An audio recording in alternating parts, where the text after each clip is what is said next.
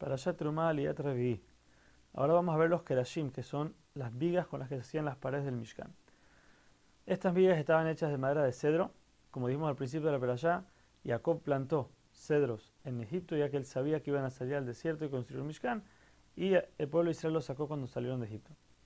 Cada Keresh medía, cada una de las vigas medía una ma de ancho por uno y medio de largo. En las partes norte y sur del Mishkan había 10 Kerashim puestos de pie con su largo pegado uno al otro. Quiere decir, la parte de, una ama estaba pegada una a la otra. O sea que el largo de la pared era uno y media ama por 10 kerashim. Nos da un total de 30. Eso era el largo del Mishkan.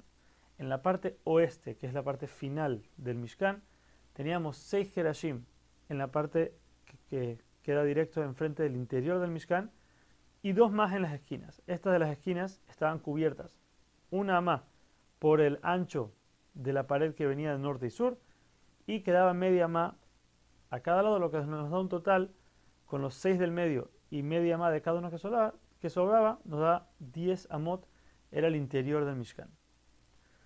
Cada uno de los kerashim, cada una de las vigas, en la parte inferior estaba tallada en tres de sus lados y en el medio, lo que nos formaba dos tipos de manos, como los llama la Torá, eran dos palos que salían más delgados a la, ancho y al largo del Keresh, con donde ese palo lo que se hacía es que se metía una base de plata, como ya hablamos de las bases de plata, se le ponía en cada uno de los de las manos estas se ponía una base, o sea, cada Keresh llegaba con dos bases, que era lo que, era lo, que lo sostenía para que no se cayera.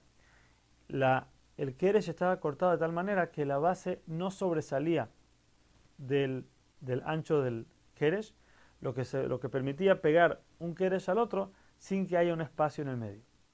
Ahora, se hacía en la parte de arriba dos ranuras en cada Keresh, en pegado a, las esquinas, donde se conectaba un Keresh al otro con un anillo.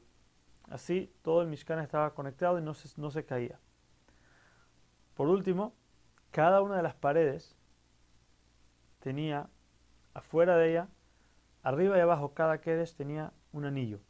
Ese anillo servía para meter una vara, lo que también conectaba el Mishkan para que no se suelte. Cada anillo tenía, por decir así, como si fuera medio tubo arriba y abajo, para que cuando pasa la vara se inserte como si fuera dentro del oro del, del tubo y así conecta toda la pared. Teníamos, como dijimos, arriba y abajo tenemos los anillos. No era un sol, una sola vara para todo el largo de la pared, sino que era la mitad. O sea que había cuatro varas. En cada, en cada una de las filas había, había dos varas que medía cada una la mitad, la mitad del, largo de la pared. Y con eso llenaban todo el largo del Mishkan.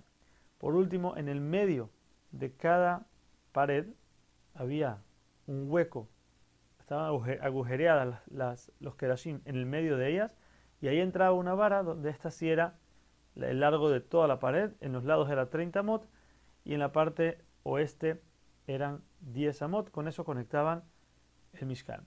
Los anillos estos estaban por la parte fuera del Mishkan, no por adentro, por adentro era todo liso.